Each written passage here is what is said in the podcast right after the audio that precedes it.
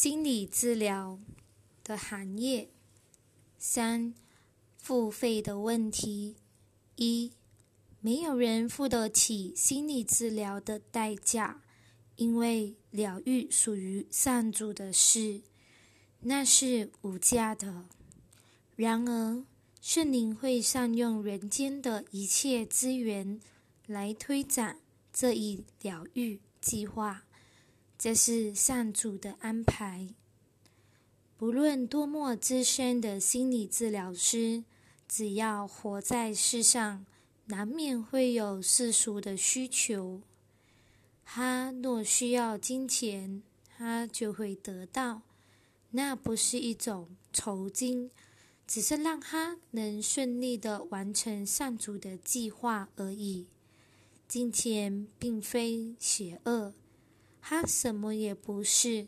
但世上没有一个人能不靠幻象而活，而治疗师的任务则是帮助世上每一个人接纳人间最后一个幻象。他为此而来到人间，且在此任务中扮演重要的角色。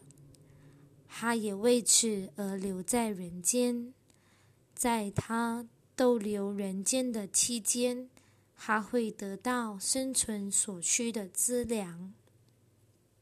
二，只有尚未疗愈的治疗师才会为了金钱而治疗。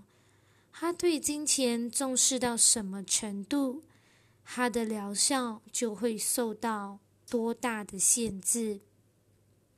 他自己也无法在这过程中获得疗愈之效的。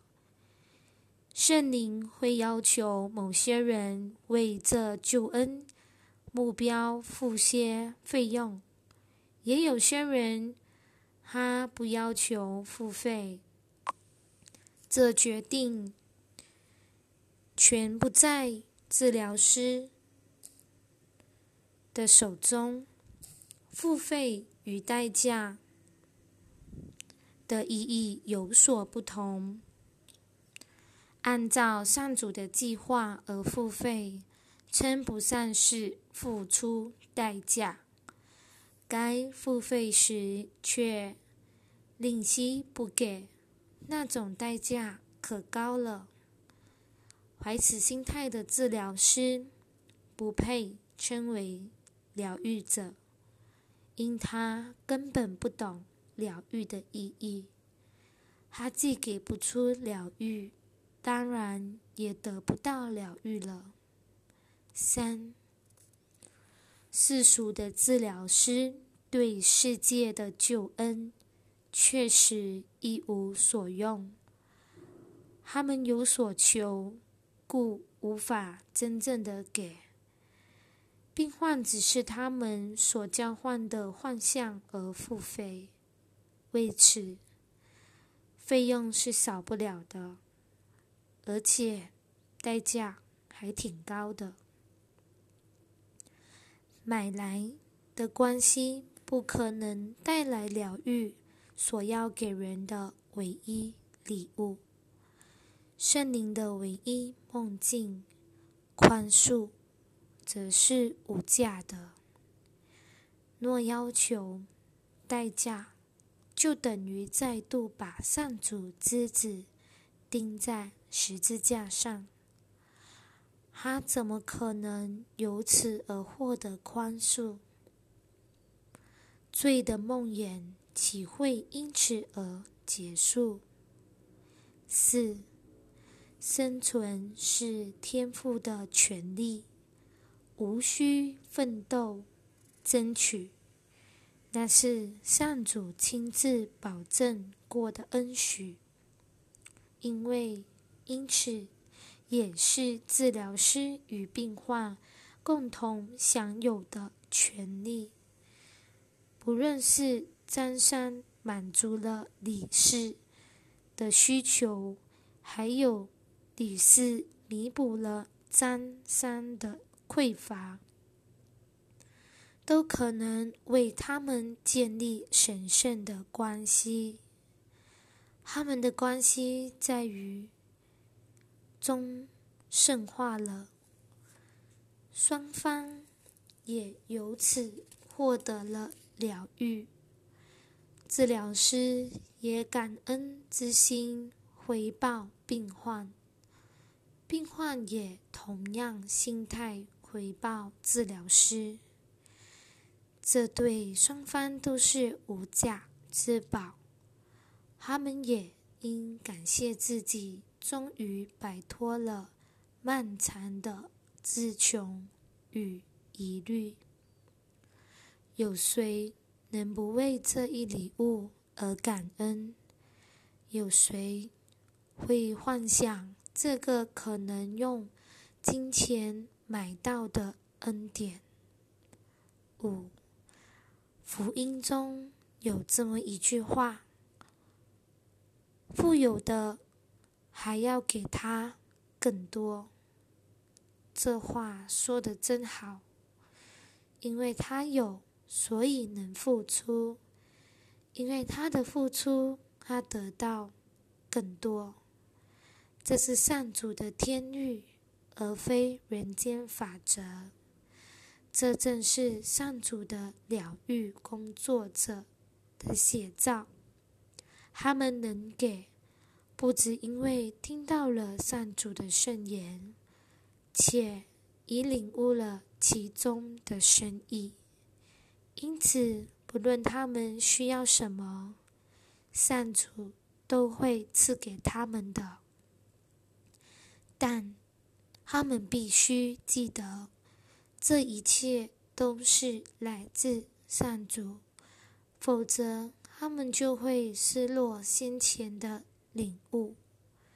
只有他们还认为自己需要有弟兄那儿争取任何东西，他们就再也认不出那是自己的弟兄了。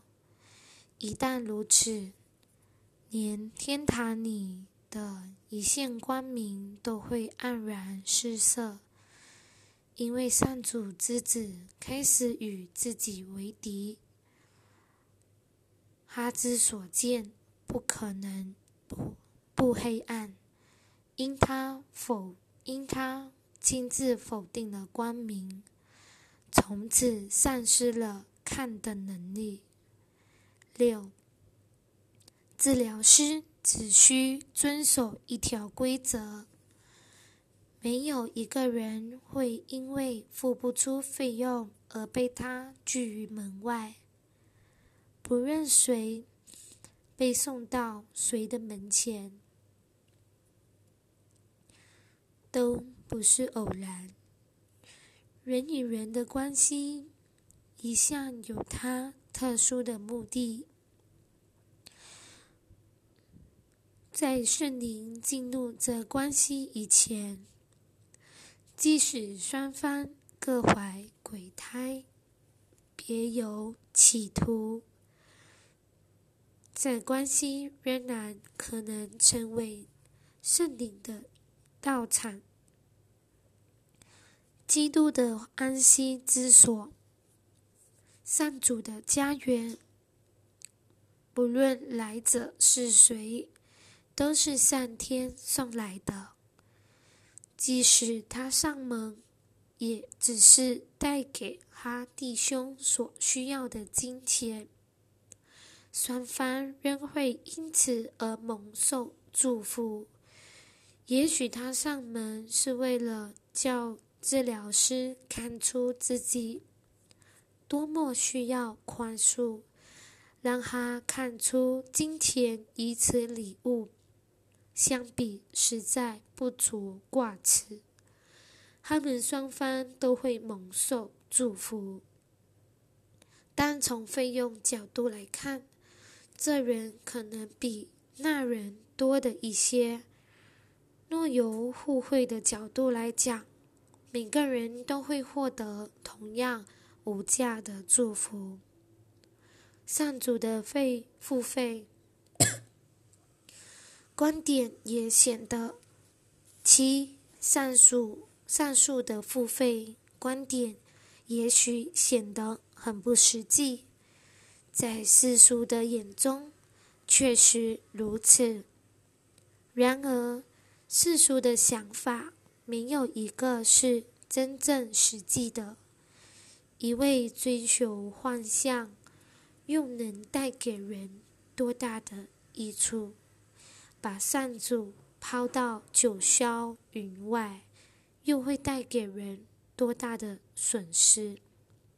人可能抛弃善主吗？追求虚无之物，去做不可能成功的事，才是最不实际的事了。何不静止片刻，深思一会儿？你那一位就是前来为你指路之人。此外，你还能期待什么更大的礼物？此外，你又能给出什么更好的礼物？八，医生、治疗者、疗愈师、教师们，请先疗愈自己吧。你只有下定决心，许多人都会为你带来疗愈之礼的。圣灵从不拒绝邀请，他深愿。来此与你同在，他会赐给你无数的机会，为你开启救恩之门，因这真是他的任务。不论何时何地，他都会不厌其烦的为你指出任务之所在。凡是他指派给你的，都会找上门来，向他的神圣道友伸出自己的手。愿你内在基督欢迎他的来到，因为他也怀有一同同意基督，拒绝让他进入你的心内。等于拒绝你内在的基督。别忘了人间可悲的故事，也别忘了救恩可喜的讯息。别忘了上主为你带来喜悦与平安的救恩计划。更别忘了上主之路就是如此的。单纯，